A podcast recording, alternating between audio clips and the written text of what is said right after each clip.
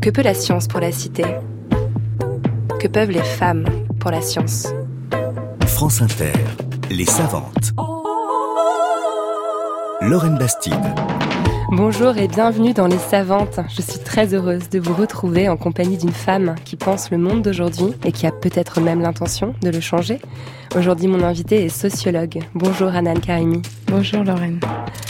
Anan, vous êtes sociologue, enseignante à l'Université de Strasbourg, post-doctorante à l'Université de Créteil et chercheuse associée au laboratoire SAGE, ça veut dire Société, Acteurs et Gouvernement en Europe, à l'Université de Strasbourg. Je suis très heureuse de vous recevoir dans les savantes aujourd'hui parce que votre travail portant sur les mobilisations politiques des femmes musulmanes est venu éclairer d'une lumière salutaire tout un pan d'une action politique qui, en France, vise sans relâche à les stigmatiser et à les exclure de l'espace public. Vous êtes une féministe, une militante, mais votre travail s'axe sur la recherche, sur la science, car dans votre parcours personnel, c'est le savoir, c'est l'université qui vous a, vous le dites vous-même, sauvé. Nous y reviendrons dans la deuxième partie de l'émission. Avant de commencer, Anan, je vais vous poser la question rituelle des savantes. Que peuvent les femmes pour la sociologie? Et je parle à quelqu'un qui s'est volontairement constitué un jury de thèse 100% féminin. oui, c'est ça. Un jury 100% féminin, mais aussi euh, un espace où les femmes et en fait, les femmes dans leur dimension minoritaire. Hein, on dit souvent, alors que c'est la moitié de l'humanité, mais que c'est une minorité, en tout cas c'est une altérité aussi, qui, euh, si elle ne copie pas les codes du dominant, a des outils, a des ressources, peut-être une empathie, je dirais, qui permet de changer les choses. Et l'idée, ce n'est pas de reproduire le pouvoir tel qu'il est institué, le pouvoir qui est construit par et pour les hommes, mais un pouvoir nouveau, un pouvoir qui ouvre des horizons et qui part peut-être de cette position minoritaire qui est finalement dans nos sociétés une posture universaliste. c'est ça. Un pouvoir et un savoir aussi également. Euh, Absolument. voilà, on aurait pu remplacer dans la phrase exactement euh, produire un savoir qui ressemble pas au savoir euh, majoritaire. Mais je me souviens d'un d'un médecin lors d'un colloque sur la mort très très imbu de sa personne qui me disait vous savez madame le savoir c'est le pouvoir. Ah, voilà. voilà comment faire le lien entre les deux. Exactement. Alors on va rentrer dans le vif du sujet immédiatement avec un petit extrait de l'émission Les grosses têtes sur RMC datant de juin dernier. Oreilles sensibles s'abstenir. RMC l'immanquable grande gueule parler d'islam politique, mais clairement, on a des femmes qui sont euh, ridicules. Euh, je suis désolée, parler de discrimination, euh, s'autoproclamer euh, Rosa Parks euh, du maillot de bain. Enfin, je, je, je pense qu'il faut à un moment donné arrêter ce genre d'enjeu. Non, mais parce que concrètement, bon, je vais, je vais pas juger la, la cohérence spirituelle, mais vouloir couvrir son corps dans un lieu où la moitié des gens sont dénudés, bon, je pose la question. Mais au-delà de ça, il y a clairement quand même des règles d'hygiène, d'accord? Aujourd'hui, si on demande à un homme de porter un slip de bain plutôt qu'un short de bain, c'est que on a conscience que le tissu peut euh, générer euh, euh, mm. des, des, des, problèmes d'hygiène. Donc c'est exactement le même cas pour mm. le burkini. Alors c'était un petit extrait de la polémique médiatique annuelle hein, concernant le voile. Cette intervention, elle vous inspire quoi, Nan Karimi? Euh, bah, Beaucoup d'indignation déjà, parce que... par exemple, sur, sur, Rosa Parks, elle parle de Rosa Parks, ça a été une célébration internationale d'une figure politique de résistance. Et aujourd'hui, elle parle des Rosa Parks du Burkini. Eh bien, euh, le fait de refuser qu'on ferme une place, qu'on interdise une place et prendre cette place, bah, c'est une démarche politique à la Rosa Parks, effectivement. Peut-être pour recontextualiser, donc elle fait référence à ces femmes musulmanes qui sont venues s'imposer dans une piscine de Grenoble qui leur a été interdite en raison euh, du burkini, donc du, maillot de bain à voile intégré qu'elle voulait porter et qui a évidemment voilà, fait éclater une énorme polémique médiatique. Oui, mais une, une polémique qui est récurrente sur ce discours politique euh, très hégémonique qui implique l'invisibilité sociale des pratiques des femmes musulmanes. Hein. On parle pas euh, d'autres femmes, on parle bien des femmes musulmanes qui portent le foulard. Et en fait, ce qui m'étonne, et, je peux dire même qui me choque dans ce discours, mais aujourd'hui ça ne devrait plus me choquer, après plus de 30 ans de, de, de débat sur le voile, c'est la portée très normative de son discours. Donc de quelqu'un qui se voudrait progressiste sans doute, qui se voudrait euh, contre. Les, on parle d'islam politique. Bon, des femmes en burkini sur une plage ou à, la piscine.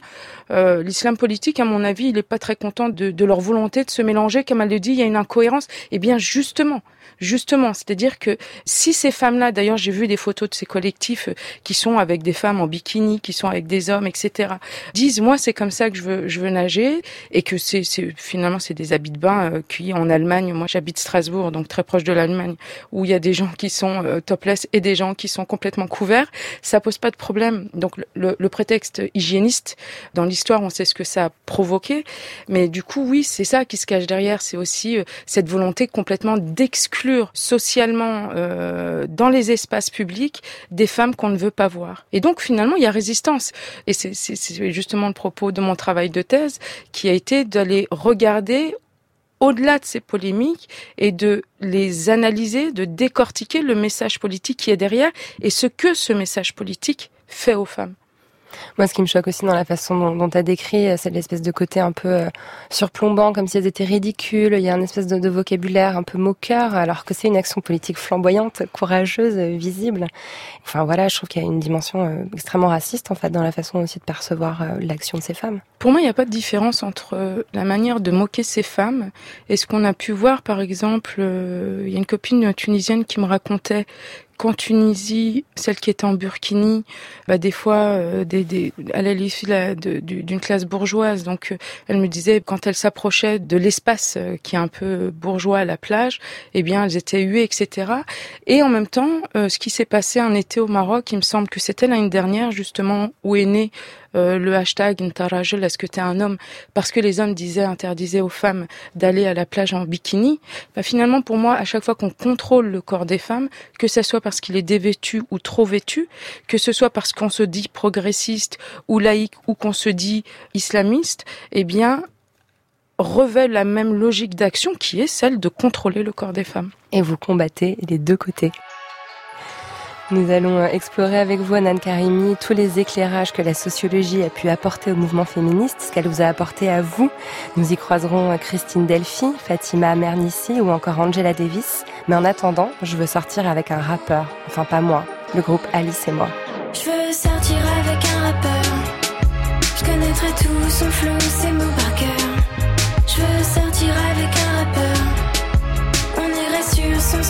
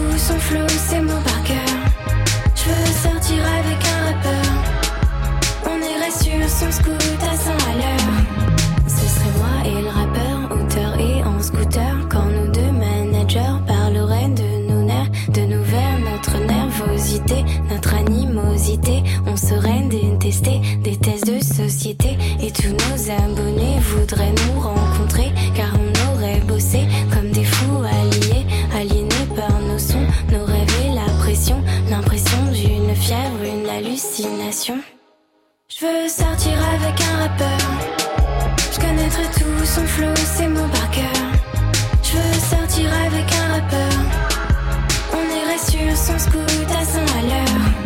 Et on se ferait des vannes sur l'album d'Orelsan qui serait bien mieux que le sien, mais on rirait pour rien. Peu à peu, il serait oublié.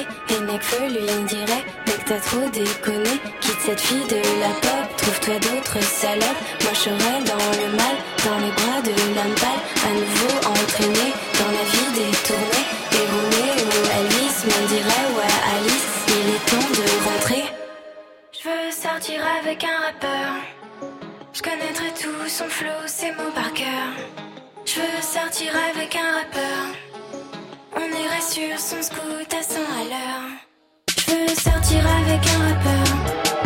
Je connaîtrai tout son flow, ses mots par cœur. Je veux sortir avec un rappeur. On irait sur son scoot à 100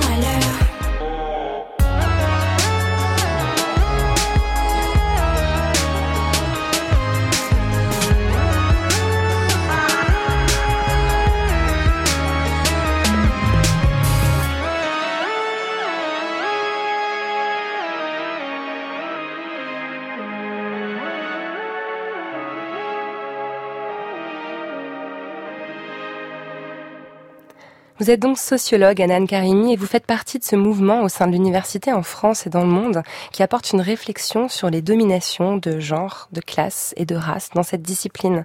C'est encore une lutte en France pour qu'émergent ces questionnements euh, et cette vague qu'on qualifie parfois d'universitaire décoloniale. Mais la Sorbonne Paris 1 vient d'annoncer l'ouverture d'un master en gender studies à la rentrée, porté notamment par Sandra Logier et qui devrait explorer ces questions. Est-ce que c'est une bonne nouvelle? Oui, c'est une très bonne nouvelle qui vient un peu nuancer l'état d'esprit un peu euh, inquiet que nous avons. Enfin, quand je dis nous, c'est euh, tous les chercheuses et les chercheurs qui travaillent euh, sur le genre, parce qu'il y a des postes qui sont pas renouvelés, il y a des, des changements de, de dénomination, de diplôme, et Paris 8 fait déjà un diplôme sur le genre.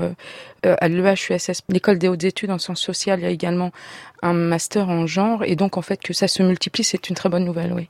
Est-ce que vous pensez, enfin, on sait, on connaît l'état de l'université en France, on sait qu'il y a eu beaucoup de mouvements, de contestations euh, ces derniers trimestres dans les universités françaises. Est-ce que vous avez l'impression que le, manque de moyens va affecter peut-être en priorité euh, ces lieux-là où on porte euh, peut-être un discours plus engagé, plus politique, plus contestataire du pouvoir en place? Je pense que ça va être difficile en fait dans la dimension euh, d'institutionnalisation, en tout cas de, de, de, régulation de ce genre de, de recherche scientifique. C'est ça qui va être difficile parce que du coup, euh, vous parliez du fait que les gender studies ou les études sur le genre sont décriées en France. En fait, c'est un mouvement très très minoritaire hein, au sein de l'université française. Le, le, savoir dominant reste encore un savoir euh, très peu poreux de tout ce qui est normal et très même formel que ce soit aux États-Unis en Angleterre. Je pense notamment aux Ethnical Studies, aux Post-Colonial Studies aussi. Enfin, il y a, énormément de, filières. Alors en France, on a la chance quand même d'avoir eu euh, des recherches féministes très fortes qui se sont imposées et qui sont un courant avec des grandes figures euh, de la recherche française dans l'université. Et ça, c'est quand même quelque chose de salutaire dans ce contexte national. Mais c'est pas encore le, le, grand complot euh, du genre euh, que s'évertue à dénoncer euh, certaines, une presse un peu conservatrice. Alors dans ce courant sociologique qui prend ses racines chez Bourdieu, chez Foucault, chez Deleuze, dans toutes les théories post-constructivistes, on emploie souvent la notion de dominé dominant que vous avez d'ailleurs employé déjà dans cette émission à plusieurs reprises. La sociologue Beverly Skeggs, qui vous inspire beaucoup dans votre travail, vous dit que par exemple la respectabilité, c'est le fardeau des dominés, c'est la préoccupation de ceux qui sont censés en manquer.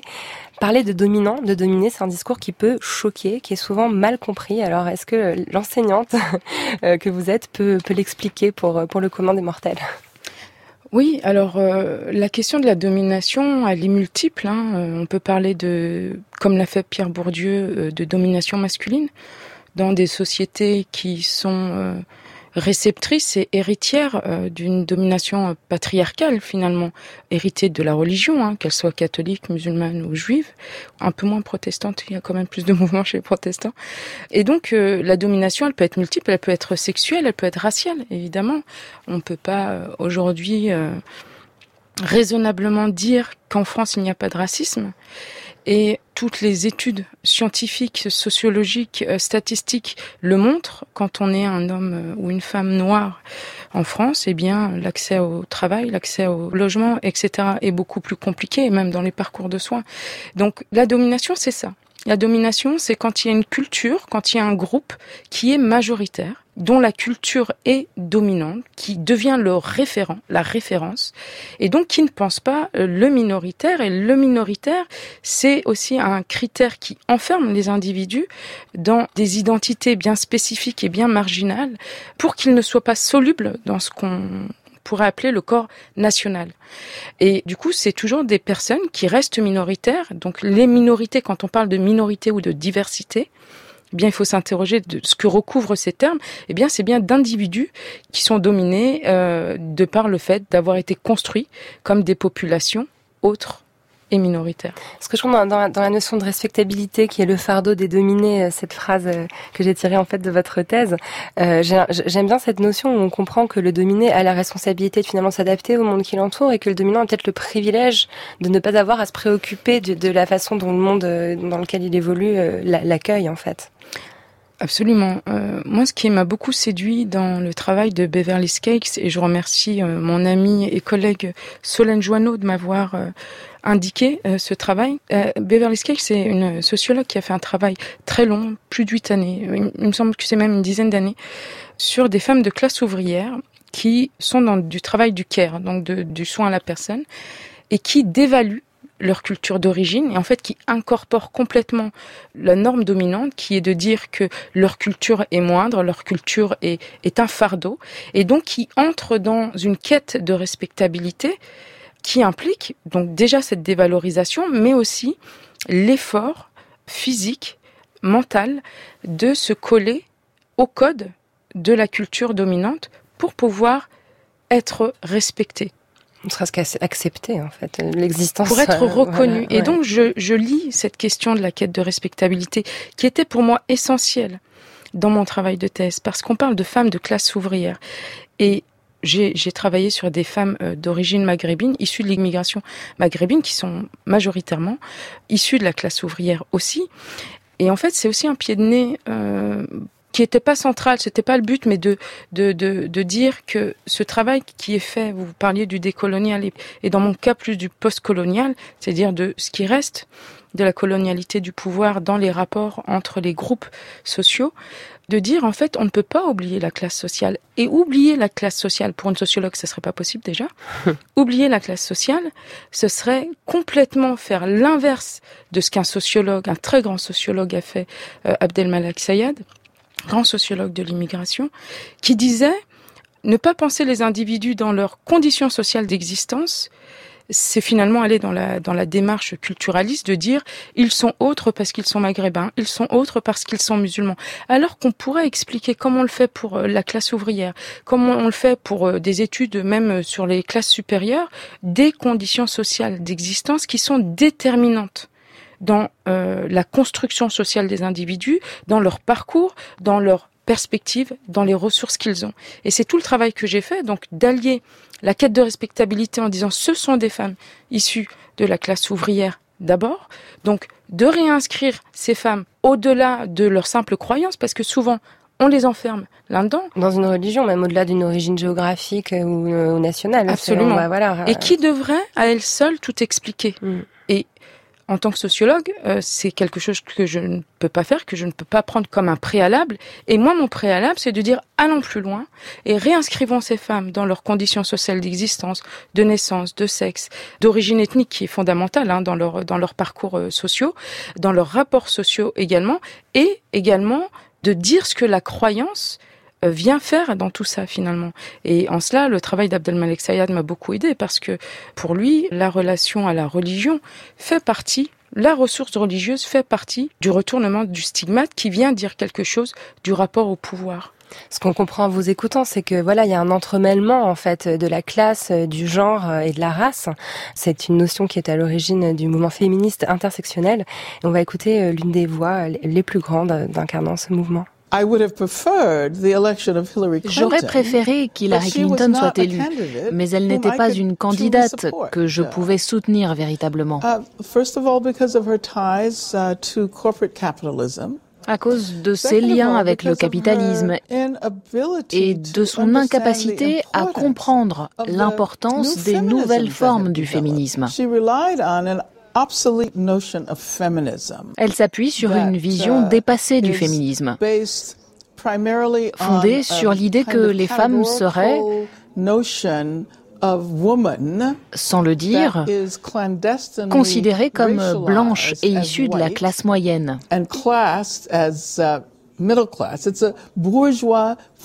C'est une conception bourgeoise du féminisme qui n'a pas parlé à la majorité des gens et encore moins à la majorité des femmes. Les féministes les plus vivantes et les plus vibrantes aujourd'hui sont celles qui luttent contre le racisme, uh, le capitalisme et l'homophobie uh, et qui sont, et qui sont internationalistes ou de tendance marxiste.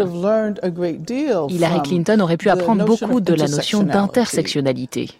C'était la voix de l'immense Angela Davis, interviewée par Mediapart en novembre 2016, qui commentait euh, l'obsolescence du féminisme incarné par Hillary Clinton.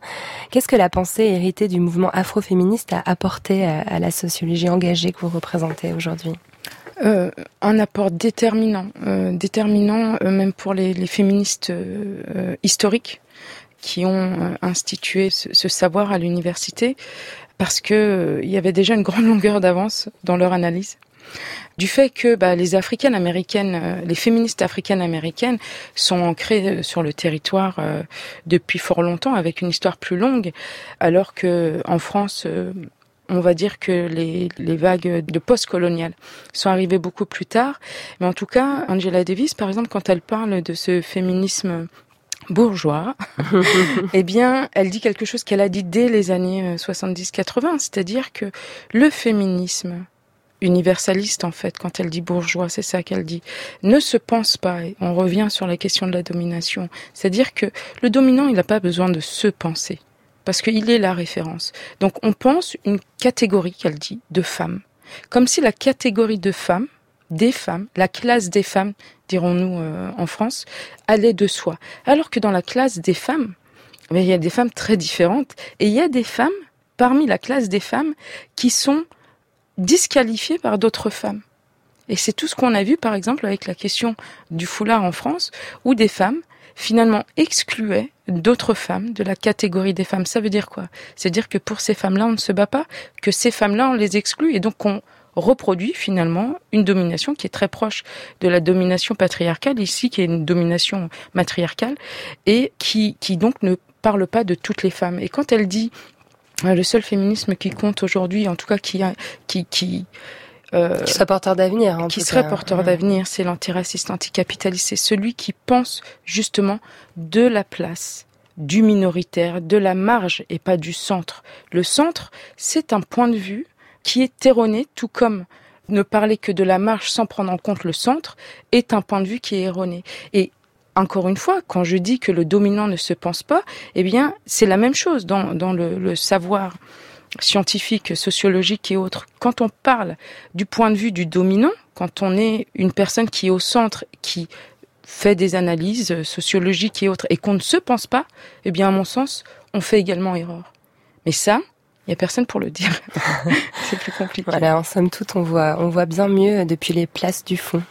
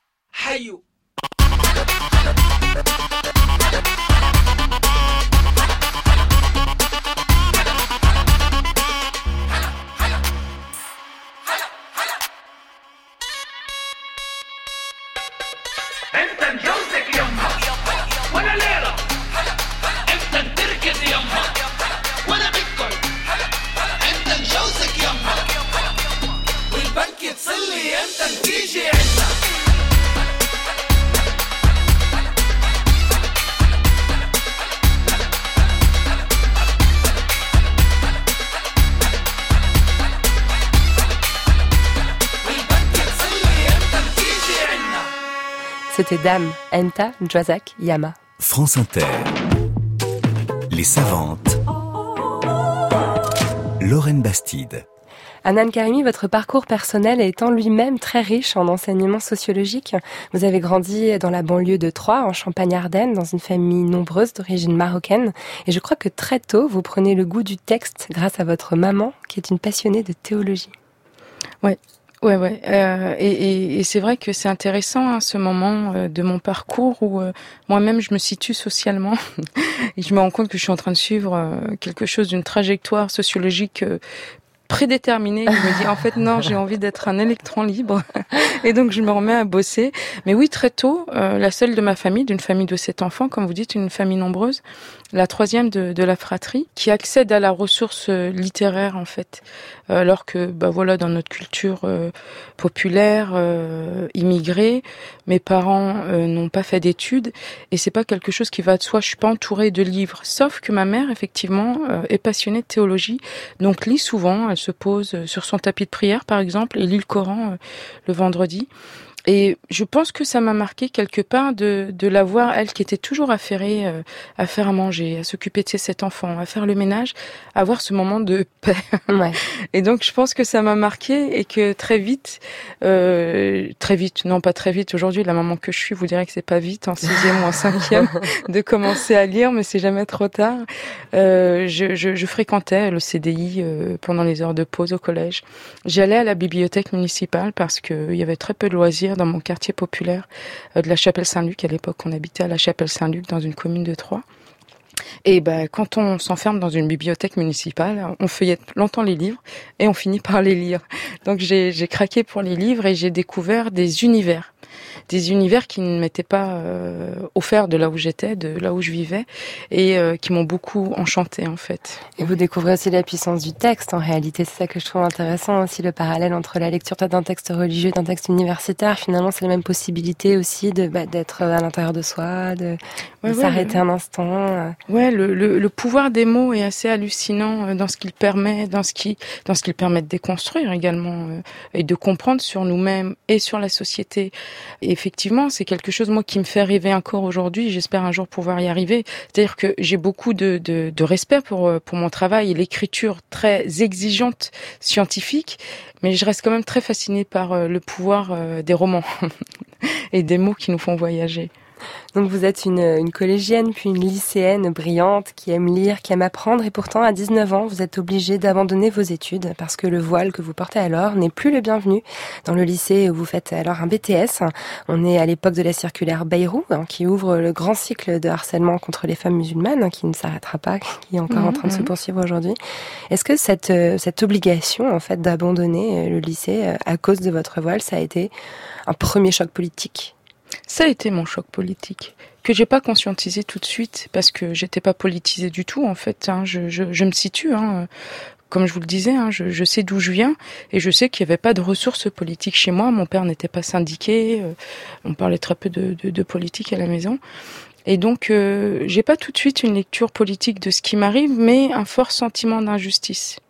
Un très fort sentiment d'injustice qui me pousse à quitter ce lycée parce que euh, je j'ai l'impression qu'on m'a trahi en fait. Alors euh, aujourd'hui, je pourrais le déconstruire euh, euh, largement, hein, ce sentiment-là, mais j'ai l'impression qu'en fait, tout ce qu'on m'a appris en termes de droits de l'homme, de, de, respect des croyances, etc., etc., en fait, était une duperie. Et ça m'indigne, ça m'indigne fortement, sauf que je me recroqueville, renferme complètement dans la sphère domestique, et puis finalement, ça fait son chemin, ça met du temps, hein, mais ça fait son chemin et deuxième choc politique, si je peux anticiper en fait la, la, le, parcours, c'est donc là on est en, en, 99, hein, en 1999 quand je, je quitte le BTS euh, dans lequel je suis. Euh, donc vous vous mariez, vous faites des enfants et vous, et vous devenez euh, mère au foyer. Mère au foyer, ouais une mère au foyer très très occupée. J'ai cette défiance vis-à-vis de, l'institution scolaire, pas n'importe laquelle. Hein. C'est-à-dire que euh, j'ai une défiance vis-à-vis de la territorialisation de l'offre scolaire. Et j'en ai conscience. Donc je suis déjà un peu sociologue euh, dans, dans l'âme et je me dis, euh, je, je, ne vais pas offrir ça à mes enfants parce que je sais très bien, comme le logement qu'on m'avait offert euh, dans un quartier euh, très très précarisé, et je me disais, ben, on va offrir en fait l'équivalent à mon enfant. Donc je décide de garder ma fille à la maison et je lui fais l'école à la maison jusqu'en CM1. Donc je lui apprends à lire, à compter, et puis euh, puis j'ouvre euh, d'autres horizons euh, botaniques, etc., etc. Et après ça arrive en 2005 les émeutes urbaines à la suite de la mort de Ziad Ebouna. Et là j'ai j'ai un choc de mémoire. C'est-à-dire qu'il y a quelque chose qui vient se réveiller et qui me donne envie d'écrire. Donc je commence l'écriture d'un roman qui, qui n'aboutira jamais, mais qui me pousse à faire des recherches dans lesquelles je mets en écho un jeune de banlieue et euh, son père pendant la guerre d'Algérie ou de son grand-père pendant la guerre d'Algérie. Je montre en fait les similitudes dans leur euh, indignation, dans leur révolte, dans leur euh, dans leur cri de colère. Et ce sentiment d'injustice que vous décriviez tout à l'heure, que vous avez ressenti au moment de votre expulsion, enfin voilà, votre départ forcé, disons, du lycée, c'est encore cette injustice-là qui se réveille en vous? Alors c'est l'injustice, mais aussi la certitude que je ne sais pas d'où je viens que je ne connais pas mon histoire. C'est ça qui me pousse finalement à rechercher justement ce qui va devenir euh, mon chemin vers la sociologie, les conditions euh, d'arrivée, les conditions de l'émigration, de qui nous sommes finalement pour savoir qui nous sommes au temps présent, qui nous étions et qui nous sommes. Et ça m'inscrit finalement euh, assez naturellement, j'allais dire, euh, vers la sociologie. Et donc vous vous réinscrivez à la fac, d'abord par correspondance, vous reprenez vos études de sociologie, et un beau jour, euh, vous rentrez de la fac, vous avez lu un livre, et là c'est un nouveau déclic, celui-là il sera sans retour. Est-ce que vous pouvez me raconter cet épisode qui est quand même euh, celui que je préfère dans votre, dans votre biographie? Oui, alors euh, c'est un samedi matin. Euh, j'ai des partiels. Je suis en, en licence 2 à l'époque. J'ai des partiels, euh, dont un partiel sur la sociologie de la famille, et donc je révise euh, le paquet de cours que j'ai euh, imprimé sur la répartition euh, inégale des tâches domestiques, sur la charge mentale, etc., etc. Donc parfait, je découvre. Oui, je découvre. En tout cas, j'apprends le cours. Comme Il y a de la théorie pour expliquer ce que vous saviez déjà. En fait. je, je, justement, euh, je comprends très bien concepts. Et puis, euh, je rentre à la maison. Et euh, j'avais laissé mes enfants, mes trois enfants avec euh, leur papa à l'époque, qui sont en bas âge. Et euh, je découvre euh, en rentrant à 13h, donc je suis partie 3 heures, euh, la poubelle à l'entrée, mes enfants en train de courir dans l'appartement en pyjama, le repas qui n'est pas pensé. Et là, je vois le cours défiler sous mes yeux. C'est ça. Et euh, je crois que j'ai fait une grande crise. Euh, mon ex-mari n'a pas dû comprendre ce qui m'arrivait. Mais là, d'un coup, il y avait quelque chose qui m'apparaissait et qui expliquait aussi euh, pourquoi je fais en fait autant d'efforts pour pouvoir prendre que 3 heures pour travailler ces cours et, euh, être en fait, euh, je ne vais pas dire que c'est de l'esclavage moderne, mais en fait, les femmes elles-mêmes incorporent, nous femmes, nous incorporons euh, des, injonctions et des disponibilités. On, doit être, pour être une bonne mère, une bonne femme, il faut être disponible, il faut préparer à manger et tout ça, mais pourquoi? À qui sert cet épuisement personnel et cet effacement, cette abnégation dans laquelle j'étais personnel. Et là, effectivement, il y a quelque chose qui se passe et c'est ma rencontre aussi avec le féminisme qui fait que on prend un aller sans retour. Oui, c'est ça, exactement. Et puis on rencontre aussi dans cette histoire euh, une notion qui revient souvent au féminisme, la notion que le personnel est politique. C'est-à-dire que quand on parle de sociologie des femmes, finalement, en étant une femme, en ayant ce point de vue-là, la, la, la, simple observation de son quotidien, euh, de, de, de ce qu'on peut vivre comme discrimination dans l'espace public ou dans l'espace domestique, finalement, nourrit euh, la réflexion théorique et vice-versa. Oui, non, mais absolument. C'est-à-dire que le privé est politique. Parce que je ne suis pas une seule femme qui a vécu ça, mais je suis une femme qui a adopté tel comportement. Et en fait on pourrait faire des typologies de comportement euh, des femmes euh, sauf celles qui ont refusé euh, tout ce carcan et qui se sont inscrites dans une logique de lesbianisme radical ou de queerness. Mais on pourrait en faire une typologie. En fait je pense que quand on est une femme on, on échappe très rarement à euh, ces injonctions et à ce, ce, préformatage en fait, ce formatage intellectuel qui s'inscrit dans nos corps et dans, dans, nos êtres et dans nos lectures et dans nos aptitudes que nous déployons tout au cours de nos vies et auxquelles on essaye, on essaye. Non, on n'essaie pas forcément d'y échapper. Soit on s'en émancipe parce qu'on fait des belles rencontres, parce qu'on est conscientisé d'une manière ou d'une autre par un film ou autre euh, lors de, de nos vies, ou soit finalement on continue à reproduire euh, ce, ce, ces dispositifs. Alors ce sac poubelle oublié euh, par votre ex-mari devant la porte vous a quand même conduit au doctorat en sociologie, donc finalement il a eu, sa fonction, mais il vous conduit aussi vers, vers une autre forme euh, de travail féministe qui est un travail beaucoup plus militant.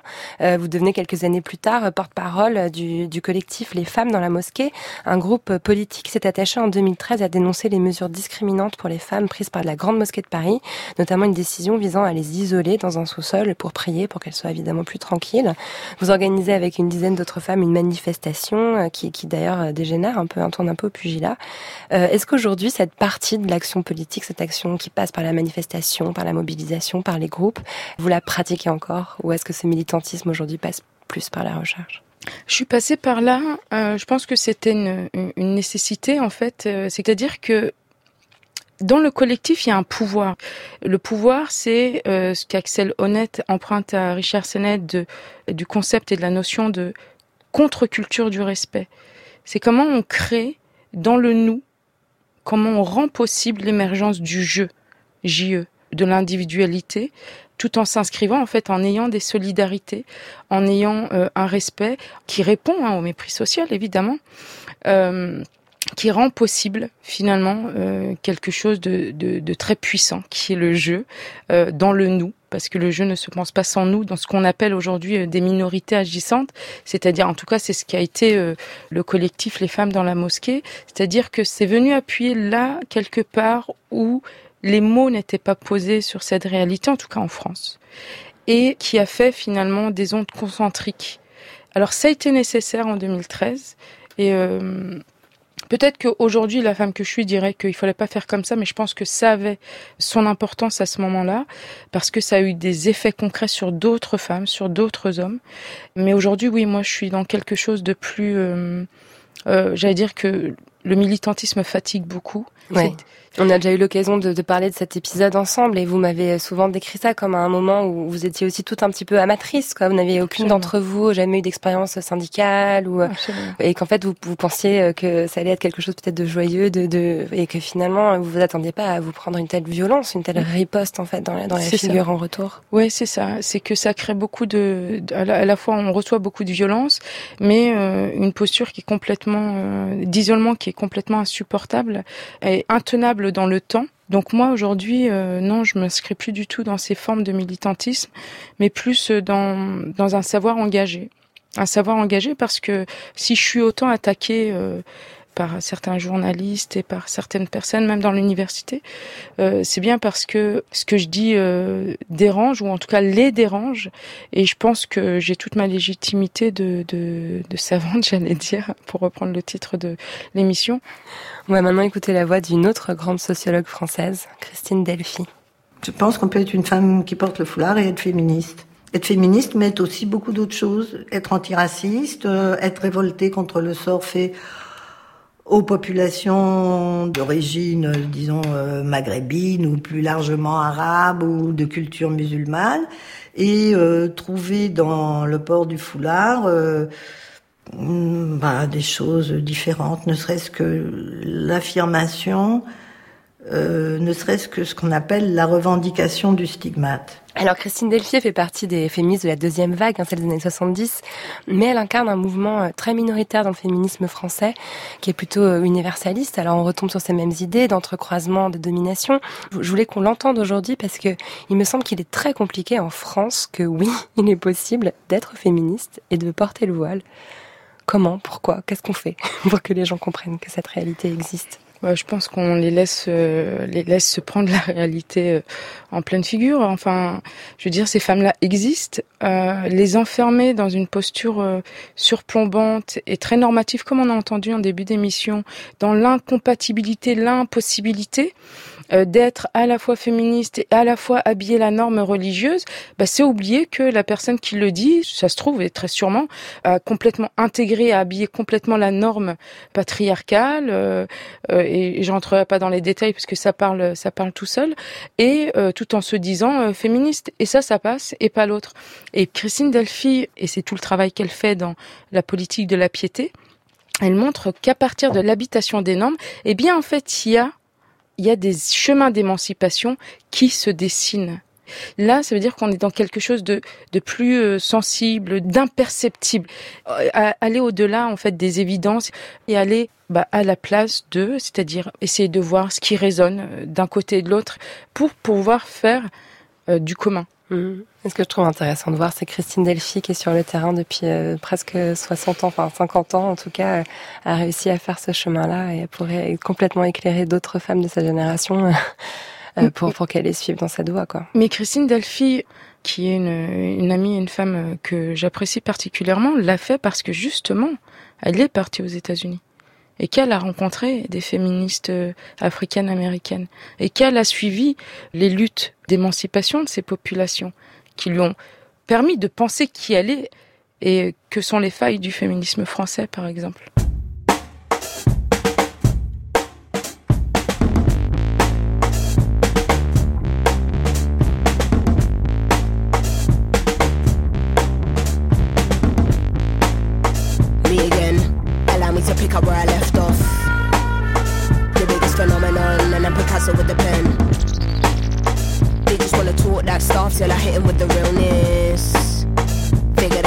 Something, but you don't wanna hear me vent. You could talk bad all day long, I will never be impressed. Don't know what I did to make you feel that you be earning my respect. You do not scare me, no, you are not a threat. Anyone I want it, they can get it in a flash, no sweat.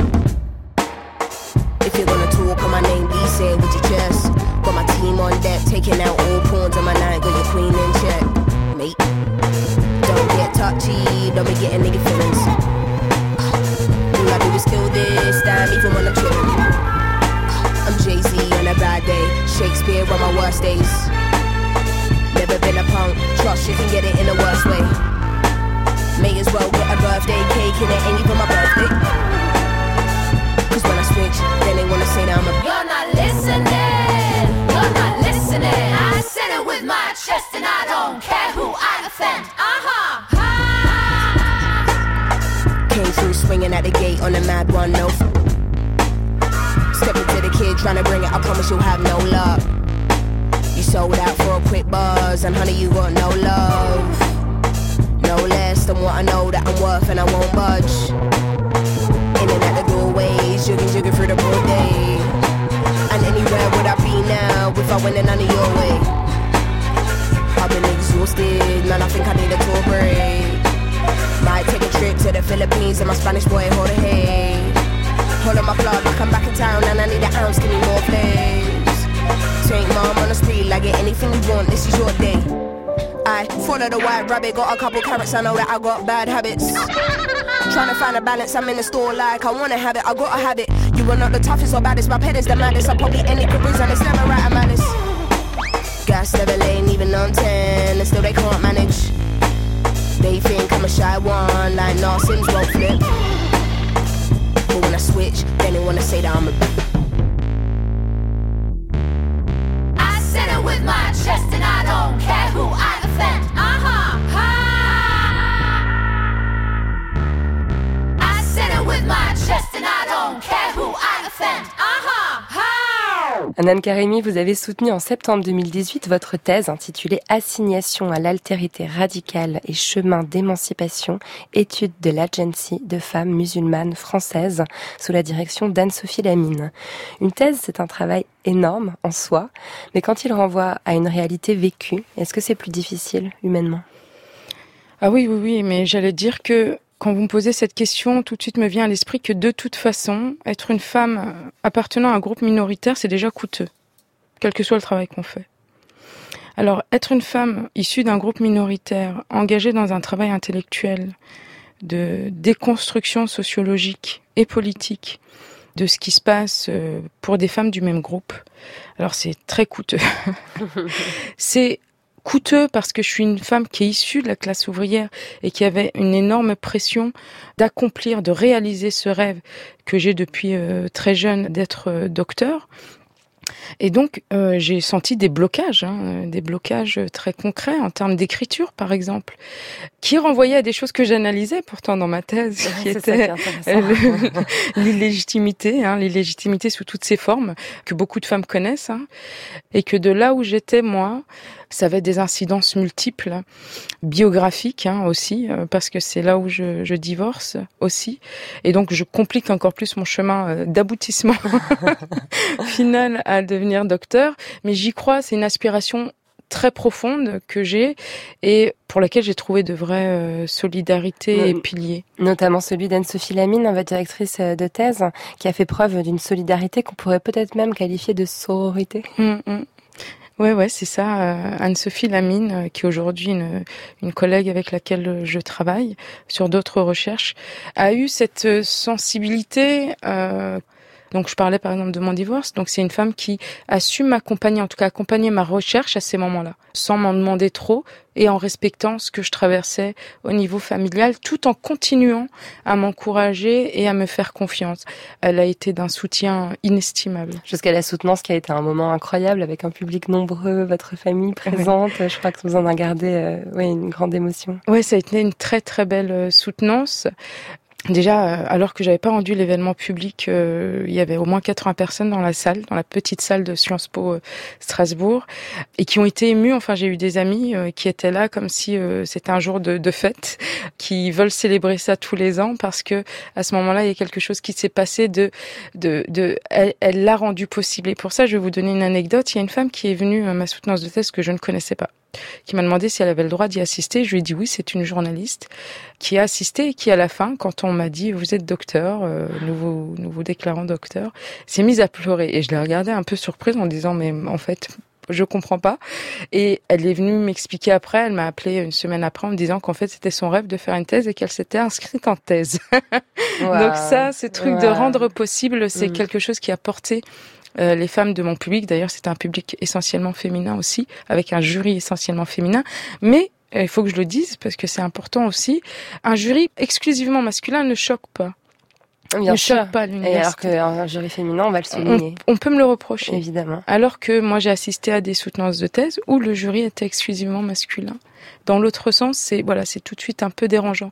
Mais c'était quelque chose qui, pour moi, avait du sens parce qu'elles sont toutes des femmes très brillantes et qu'elles ont su lire mon travail avec euh, une très grande générosité déjà, une très grande expertise et donc qui m'ont poussé encore plus loin dans le travail qui va arriver après.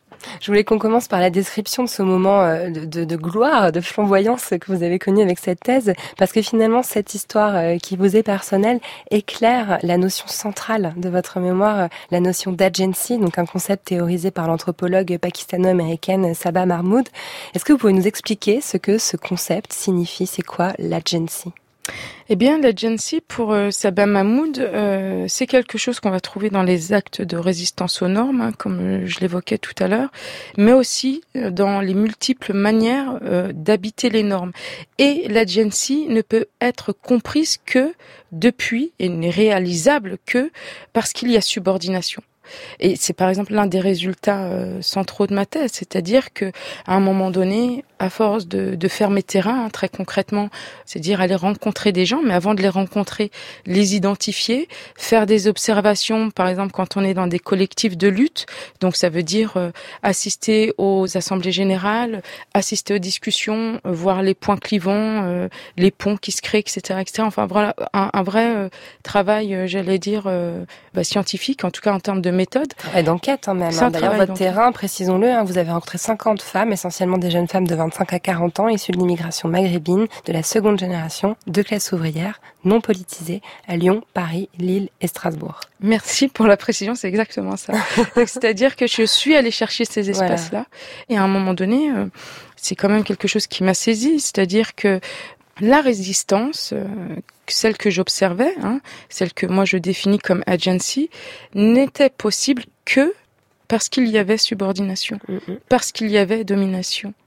Et donc ça, c'était quelque chose euh, en me disant, mais ça veut dire quoi? Ça veut dire que quand il y a domination, euh, il n'y a pas de conscientisation, il n'y a pas. Eh bien, il y a moins de conscientisation parce qu'il y a moins de confrontation brutale avec une autre référence hein, ici qui serait la culture dominante, et donc qui nous pousse moins dans ce que j'allais dire de l'introspection. Et c'est un peu comme si euh, toutes ces femmes avaient été poussées au maximum jusqu'à devoir inventer des moyens de résistance, qui soient politiques, qui soient professionnels ou qui soient religieux, mais à un moment donné de saturation en disant maintenant on ne peut pas ne rien faire. Donc c'est aussi un chemin d'émancipation possible dans la trajectoire des femmes que j'ai rencontrées. Et permet de retrouver cette capacité à agir, hein, qui est un peu la façon dont on pourrait traduire euh, approximativement en français ce mot de agency, la, la faculté d'agir. C'est la définition que je préfère, euh, la capacité d'agir, parce que c'est une capacité, presque une En tout cas, on le voit par exemple sur l'un de mes terrains.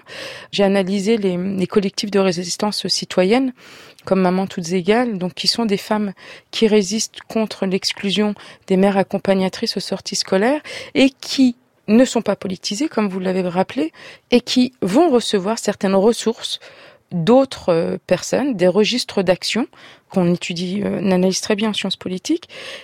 Et en fait, ces ressources vont circuler à l'intérieur des espaces du groupe. Alors pas seulement ici politique, c'est des registres qu'on va retrouver par exemple chez les collectifs euh, de féministes musulmanes qui se sont finalement emparés appropriés les outils qu'on leur a donnés dans la lutte politique de résistance citoyenne, qui se sont appropriés la méthodologie et qui l'ont appliquée Donc ça implique euh, des, des circulations de, de répertoires d'actions très très intéressantes et qui rendent finalement ces chemins euh, mouvants, dynamiques et à chaque fois euh, très très puissants. Vous avez parlé de ce collectif, ce qui s'appelait donc Maman Maman toutes égales. Maman toutes égales. Et cette idée de vouloir exclure les femmes musulmanes portant le voile de l'accompagnement des sorties scolaires était malheureusement un serpent de mer qui a réémergé très récemment à l'Assemblée nationale par le d'un amendement qui a été adopté, puis heureusement retoqué par le Sénat.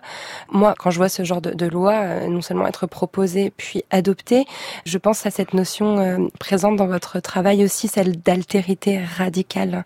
Est-ce que pour vous, euh, on est là-dedans quand on fait ça? Oui, complètement, complètement. L'altérité radicale, alors il y a plein de sociologues qui ont travaillé là-dessus. Je renvoie notamment aux travaux de Sarah Mazouz, qui elle s'est intéressée aux, cérémonies euh, d'intégration, en tout cas de naturalisation, donc euh, d'accès à la nationalité française, dans lesquelles elle révèle des frontières intérieures. Hein, C'est-à-dire que même dans les cérémonies, il y a le renvoi à votre culture, à votre ailleurs. Maintenant, vous allez devoir montrer que. Et donc, elle montre qu'il y a des frontières intérieures et que moi, j'explique à travers l'héritage de la condition d'immigré avec euh, la sociologie d'Abdelmalek Sayad, qui finalement est quelque chose qui colle au corps euh, des descendants, je dis descendants très naturellement, tout le monde comprendra, de l'immigration maghrébine parce qu'ils ne sont pas encore désignés comme français à part entière et qu'on a besoin de les situer pour dire ah oui d'accord, en fait c'est des français, pas des français comme les autres, d'accord? Donc dès qu'il y a un petit problème euh, qui serait lié au goût ou euh, à la socialisation pour d'autres personnes, eh bien pour ces personnes-là qui sont renvoyées à la culture. Et il y a la création d'une altérité radicale, et dans ce cas-là, la religion vient renforcer cette altérisation racialisante. Hein, finalement, l'altérité radicale, c'est quoi? C'est Sarah Mazouz qui utilise le terme altérité racialisante parce que c'est une altérité qui dit euh, la race, hein, c'est un, un critère de différenciation sociale.